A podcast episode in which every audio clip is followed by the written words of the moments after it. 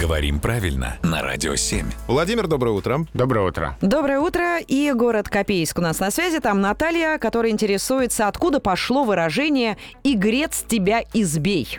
Услышала от сотрудницы, которая рассказала, что это выражение часто употребляла ее бабушка.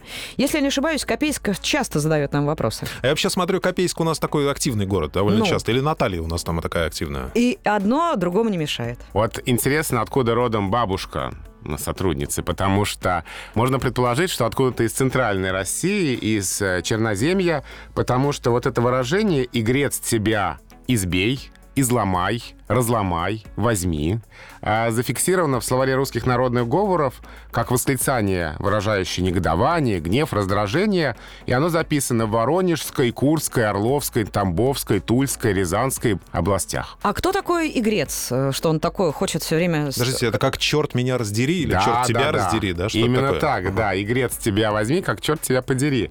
И игрец это именно он. Черт, бес, домовой, нечистый, в общем, какой-то злой дух. Игрец, он шутит над людьми. Он может, э, ну, там что-то украсть, да, домовой, да, скотину попортить и так далее.